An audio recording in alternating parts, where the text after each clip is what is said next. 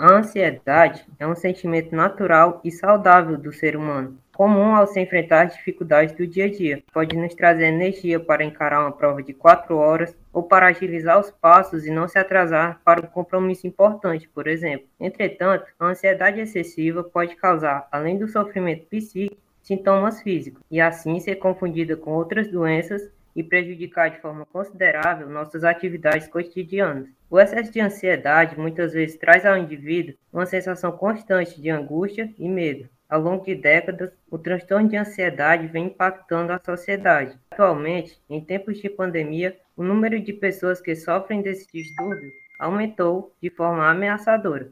Diante dessa realidade, a educação nutricional e alimentar vem se revelando como um ponto-chave no combate da ansiedade. No podcast de hoje, iremos entender a correlação entre os alimentos e a ansiedade, desvendar mitos e verdades sobre o tema e ofertar dicas valiosas para quem sofre ansiedade através de um bate-papo incrível. Afinal de contas, como os alimentos podem nos ajudar? Eu sou o Emerson. Eu sou o Tomás. Eu sou o Nicolas. Eu sou Fernanda. E está começando mais um Engenharia de Queijo.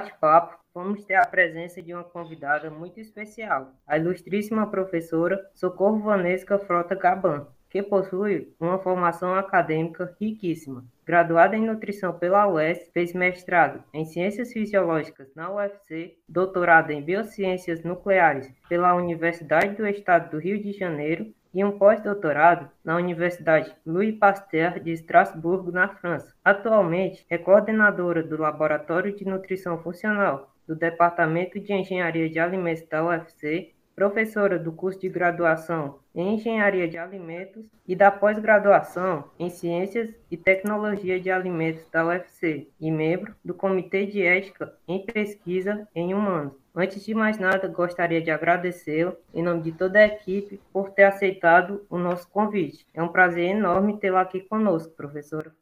Olá a todos e a todas, muito obrigada. Para mim também é um prazer estar aqui com vocês, né, no podcast Engenharia de Quê? Queria agradecer a Fernanda, né, o Thomas, Emerson e Nicolas, e a professora Caliana pelo convite. Então, professora, seja bem-vinda ao nosso podcast. Primeiramente, porque a ansiedade vem crescendo bastante nas últimas décadas e qual a população mais atingida? Hoje em dia, a gente vê uma grande população concentrada nos centros urbanos. Né? Antigamente, somente 3% das pessoas, em 1800, 3% da população vivia nos grandes centros urbanos. Em 2018, esse número subiu para 55% e a estimativa é que em 2050 isso aumente para 68%. E a vida nos grandes centros urbanos é bem agitada, né? é uma vida onde você não tem muito tempo para se alimentar de forma né, adequada, o trânsito é intenso, há pouco contato com a natureza, o mercado de trabalho competitivo, as jornadas de trabalho são bem cansativas, salários reduzidos, alta competitividade no trabalho, preocupação com as contas fechar no final do mês. E aí a gente ainda tem os eletrônicos que favorecem, né? Uma pessoa está trabalhando ali, né? Ou então conectada no trabalho, mesmo que ela não esteja fisicamente, a cabeça dela às vezes está pensando no trabalho porque recebe uma mensagem, né? É, no sábado ou no domingo, que na segunda-feira vai ter reunião tal hora e que precisa preparar o relatório, precisa apresentar algo, e aquilo ele vai gerando uma ansiedade, não a deixa desconectar. As informações elas vão chegando de forma muito rápidas, né? A gente viu isso na época da pandemia, tudo que acontecia, né, era 24 horas ali, a cada minuto as informações já chegavam, e isso, né, mostrou, mostrou que gerava muita ansiedade nas pessoas em receber tanta informação, né? E antigamente a, a gente tinha um jornal da manhã, o, o jornal em papel, lia e já estava satisfeito, né? Não ia chegar mais nada, a gente sabia que não ia chegar mais nada ali, então já ficava tranquilo. Hoje não, é a todo instante, 24 horas chega notícia, né? Com relação às crianças, né? Na, na, na minha época, a gente tinha um desenho animado pela manhã, um, alguns desenhos, né, no programa da Xuxa. E o resto do dia era tranquilo, a gente ia procurar fazer o que fazer. Não tinha eletrônico, não tinha excessos de desenho. Hoje em dia, não. A gente precisa controlar, os pais precisam controlar a TV, porque até o excesso de TV, né, de eletrônicos, já tem estudos mostrando que gera ansiedade também em criança. Então, são todos esses fatores que juntos vão contribuindo para esse aumento da ansiedade, né? O Brasil ele está em primeiro lugar com o maior número de casos, são 19 milhões de pessoas, com 9,3% da população. E os mais atingidos aí nós temos as mulheres, 7,7%, e os homens 3,5%. Por quê? A mulher antigamente ela era somente dona do lar, né? Cuidava dos filhos. Hoje não ela já ocupa, né, mercado de trabalho, e mas ela não deixou de ser mãe, não deixou de gerar o filho. Quando chega do trabalho, né, vai muitas vezes rever a lição de casa dos filhos ou providenciar comida. E aí isso é que prejudicou um pouco, porque por ela não ter tempo de preparar o alimento, acaba favorecendo aquelas, aquelas refeições mais rápidas, né, que não são tão nutritivas. Então tem todos esses aspectos, né, que juntos vão contribuindo aí para esse aumento da ansiedade, dos transtornos de ansiedade. Entendi, professora. Aí desta forma, haveria algum tratamento não medicamentoso para ansiedade? Aí se sim, quais seriam esses tratamentos? Olha, Nicolas, existem vários tratamentos, eles são adicionais. A medicação, ela tem que ser avaliada por um profissional, um médico, um psiquiatra. Então, se alguém tiver com algum sintoma físico, né, taquicardia, sudorese, ou medo intenso, né, deve procurar um médico. E associado a isso, ele pode e deve fazer uma atividade física, técnicas de relaxamento, como o yoga, né, o tai chi, treinos de meditação que traz você para o tempo presente, né? Porque a pessoa ansiosa, ela nunca está no tempo presente, ela pode estar tá tomando o melhor sorvete, mas ela vai estar tá preocupada com o que ela fez, é, com o que ela vai ter que fazer amanhã, ou então com o que ela deixou de fazer ontem, mas ela não vai resolver aquilo com o sorvete dela na mão. Então, esse é o problema muitas vezes da pessoa ansiosa, então ela tem que buscar se situar no tempo presente. As psicoterapias, elas são é, reconhecida, já tem sua eficácia, né? A gente tem a terapia cognitivo-comportamental, orientada por um psicólogo, que são bastante eficazes, né? E, como carro-chefe aí, a gente tem a alimentação, né? Que é importantíssima. É, uma, é hoje é reconhecido como uma importante forma de tratamento. Então, utilizar alimentos saudáveis, uso de probióticos, que vão melhorar, né? São as bactérias que habitam o nosso intestino que vão melhorar a saúde do intestino. Então, todas essas terapias, esses tratamentos, eles são adicionais, né? E não é só para quem está com problema de ansiedade, não, até para quem não tem, né? A meditação, ela, ela melhora foco, atenção, né? A pessoa se torna mais organizada para o trabalho, né? A alimentação previne várias outras doenças juntamente com a atividade física. As técnicas de relaxamento, né? Elas proporcionam aí também uma saúde, tá? busca também saúde mental e física, né? E a gente ainda tem os fitoterápicos, que eu não tinha falado, mas que muito cuidado, tem que ser tomado sob a orientação de um profissional, porque alguns fitoterápicos podem interferir em algum tipo de medicação que a pessoa venha estar tomando. Bem importante essa informação, professora. Mas qual seria o papel da nutrição no tratamento da obesidade? E quais seriam as vantagens de uma alimentação adequada para o seu tratamento? Ótima pergunta, Fernanda. Então vamos lá, né? Que aqui é o foco da nossa entrevista. Então, a nutrição ela vai auxiliar aquela pessoa que não está se alimentando adequadamente a saber o que comer, o que, que eu vou precisar comer para eu melhorar a saúde do meu cérebro. Então, o que, que eu preciso consumir no café da manhã, no almoço, tá? E o que, que isso vai trazer de benefício? Por que, que a alimentação é tão importante? O cérebro da gente é uma máquina, ele tem 100 bilhões de neurônios, então ele precisa de nutrientes para funcionar. É como o carro, que precisa de combustível, ele precisa de energia, que vem da glicose, ele precisa de vitaminas e minerais que vai sintetizar os neurotransmissores. O que, que é isso, né? É, os neurotransmissores são substâncias, né, que são sintetizadas no nosso corpo à custa de muito nutriente e que é eles que vão fazer o nosso cérebro funcionar adequadamente. A gente tem a serotonina, que é o hormônio do humor, da concentração, da satisfação, da alegria, da felicidade. A gente tem a dopamina, a adrenalina e a noradrenalina, que são responsáveis pela motivação. Nós temos ainda o ácido gama-aminobutírico, que é o GABA, né? Ele é que vai dar inteligência às nossas emoções, né? Então, se a gente acha que a gente comanda o nosso cérebro, não é bem assim. O cérebro, ele precisa estar num bom estado de saúde para ele poder nos ajudar frente a diversas situações. Então, o GABA, por exemplo, ele vai desacelerar respostas exageradas de raiva ou medo. Então, a gente vai conseguir ter uma resposta certa, na hora certa, para determinadas situações. Então, ele nos ajuda a diminuir e desacelerar o medo intenso, tá? Então, a gente precisa realmente desses neurotransmissores que são produzidos à custa de muitos nutrientes. E o cérebro, também é importante falar aqui, ele é constituído de gordura, que a gente precisa repor, né, essa gordura, né? E através de quê? Da alimentação também. Então, alimentos ricos em ômega 3. Então, estudos têm mostrado que uma alimentação rica em, em ômega 3, ela melhora foco, atenção, reduz a ansiedade, é, e até para crianças que são hiperativas, né, tem se mostrado eficaz a alimentação, né, contendo ômega 3. Então, é muito importante ter um equilíbrio né, dessa alimentação. O nosso intestino, outra coisa importante a falar, que o nosso intestino está intimamente ligado com o cérebro. Então, a saúde do intestino, ela também influencia na saúde mental, né? E a nossa a saúde do intestino, vem, é, tem tudo a ver com a alimentação. Então, se você alimenta de forma adequada, o teu intestino vai funcionar, né? Ele vai a peristalse, que são os, os movimentos peristálticos, que está relacionado também com a produção de serotonina, ele vai funcionar adequadamente, aquela constipação, que é a prisão de ventre, né, vai desaparecer. E aí eu preciso de, um, de alimentos ricos em fibra, a gente precisa também de, de probióticos, que são aquelas bactérias, né?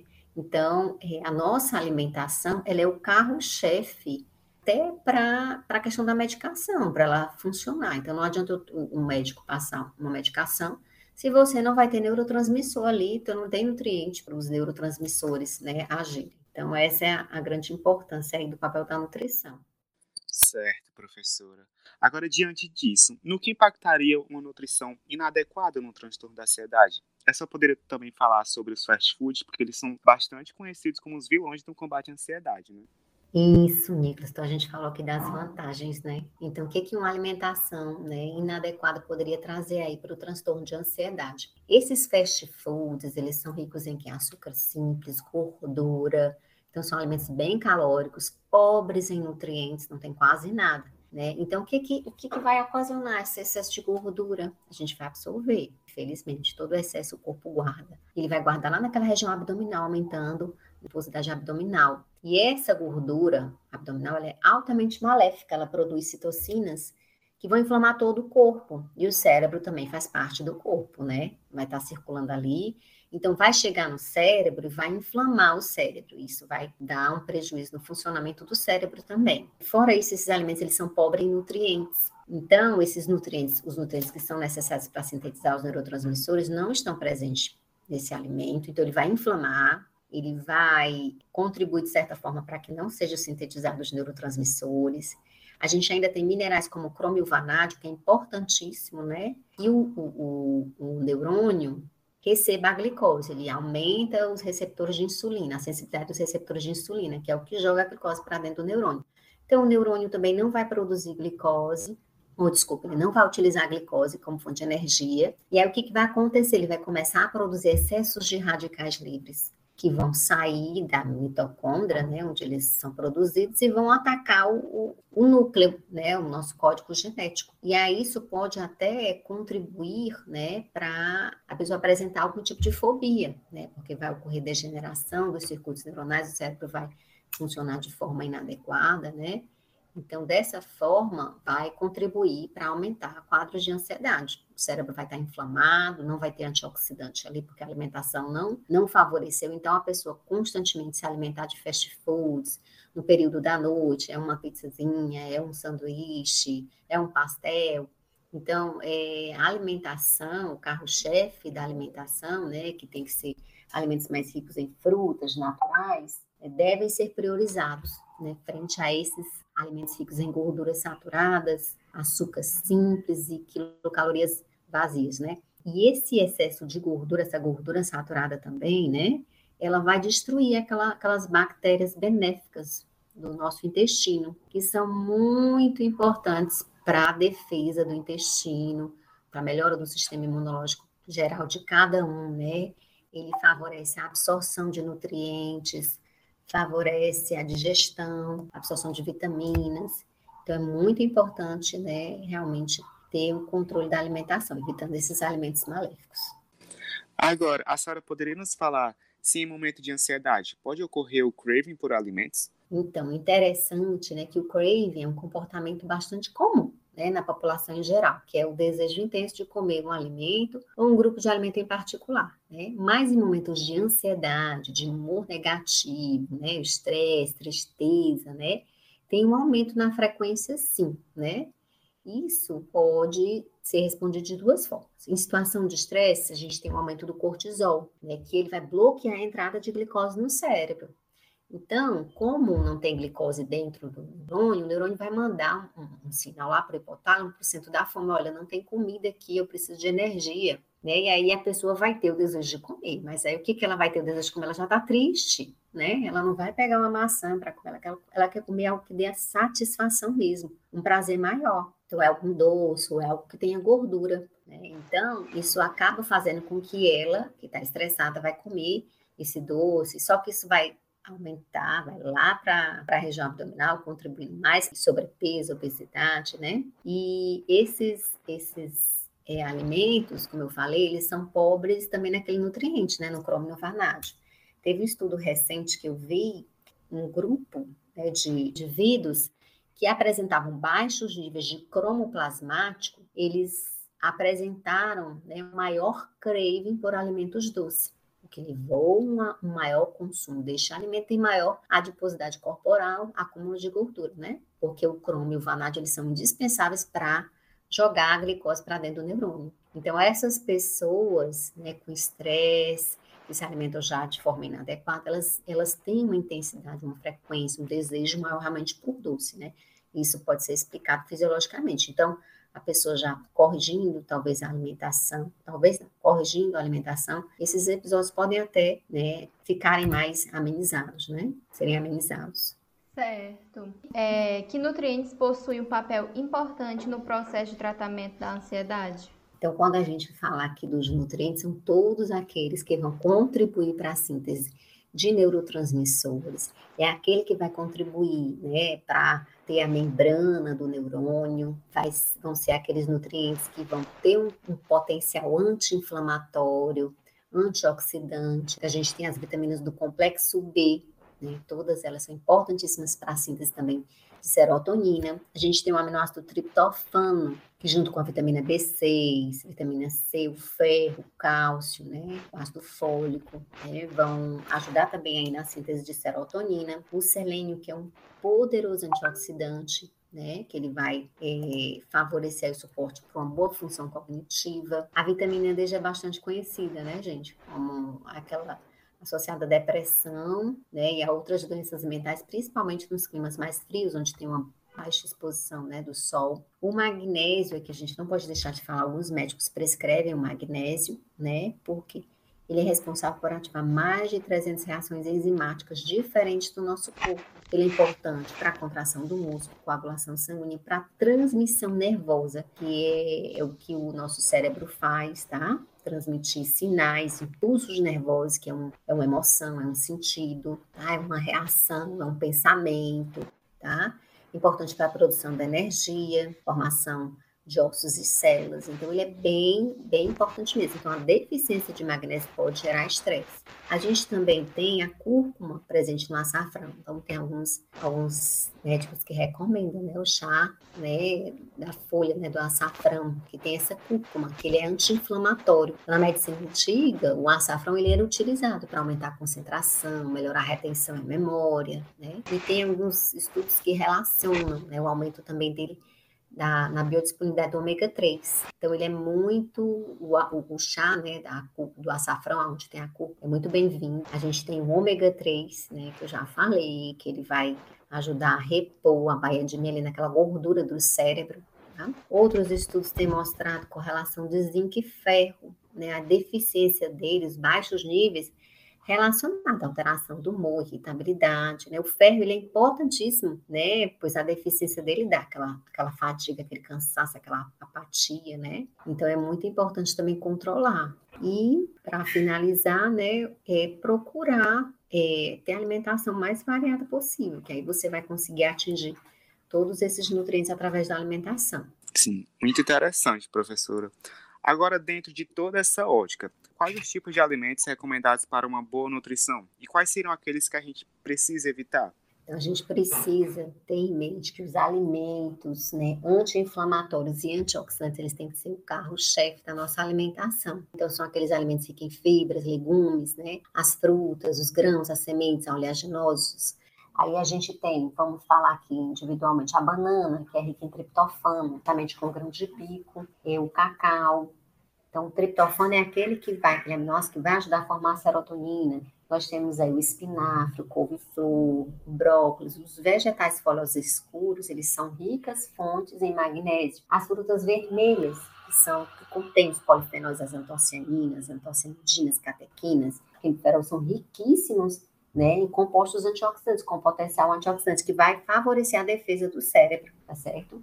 Nós temos aí a sardinha, o salmão, o atum, que são ricos em ômega 3, tá? O ovo, né? A gema do ovo contém triptofano, o ovo contém muitos nutrientes, a colina, que ajuda, né, a manter a integridade das células, tá certo? A castanha é rica em selênio, né? então nós temos vários, vários alimentos. O abacate, né, que é rico em glutationa, antioxidante. Então, os principais, né, que na verdade já são muitos, então a gente tem muitos aliados aí na alimentação, no combate a ansiedade e depressão, né? E o que, que a gente deve evitar realmente? Os alimentos que contêm agrotóxicos, então procurar evitar alimentos com agrotóxicos, com aditivos, com corantes. Por quê?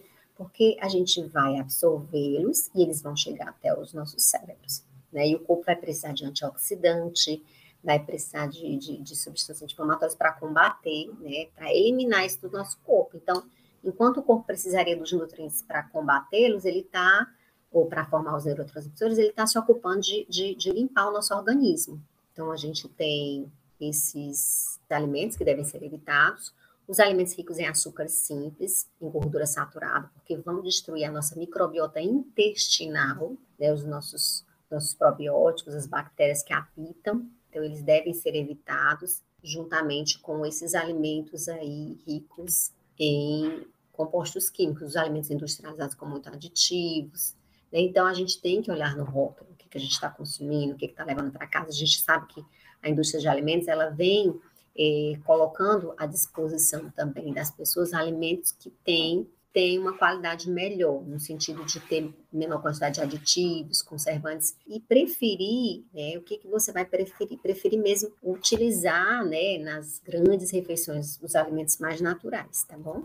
Diante disso, é bem notório que é necessário uma, uma alimentação bem balanceada, mas fazer uma reeducação alimentar é suficiente para a prevenção das crises de ansiedade ou auxiliar no tratamento, ou se faz necessário uma adição de esportes ou mudanças de hábito em geral?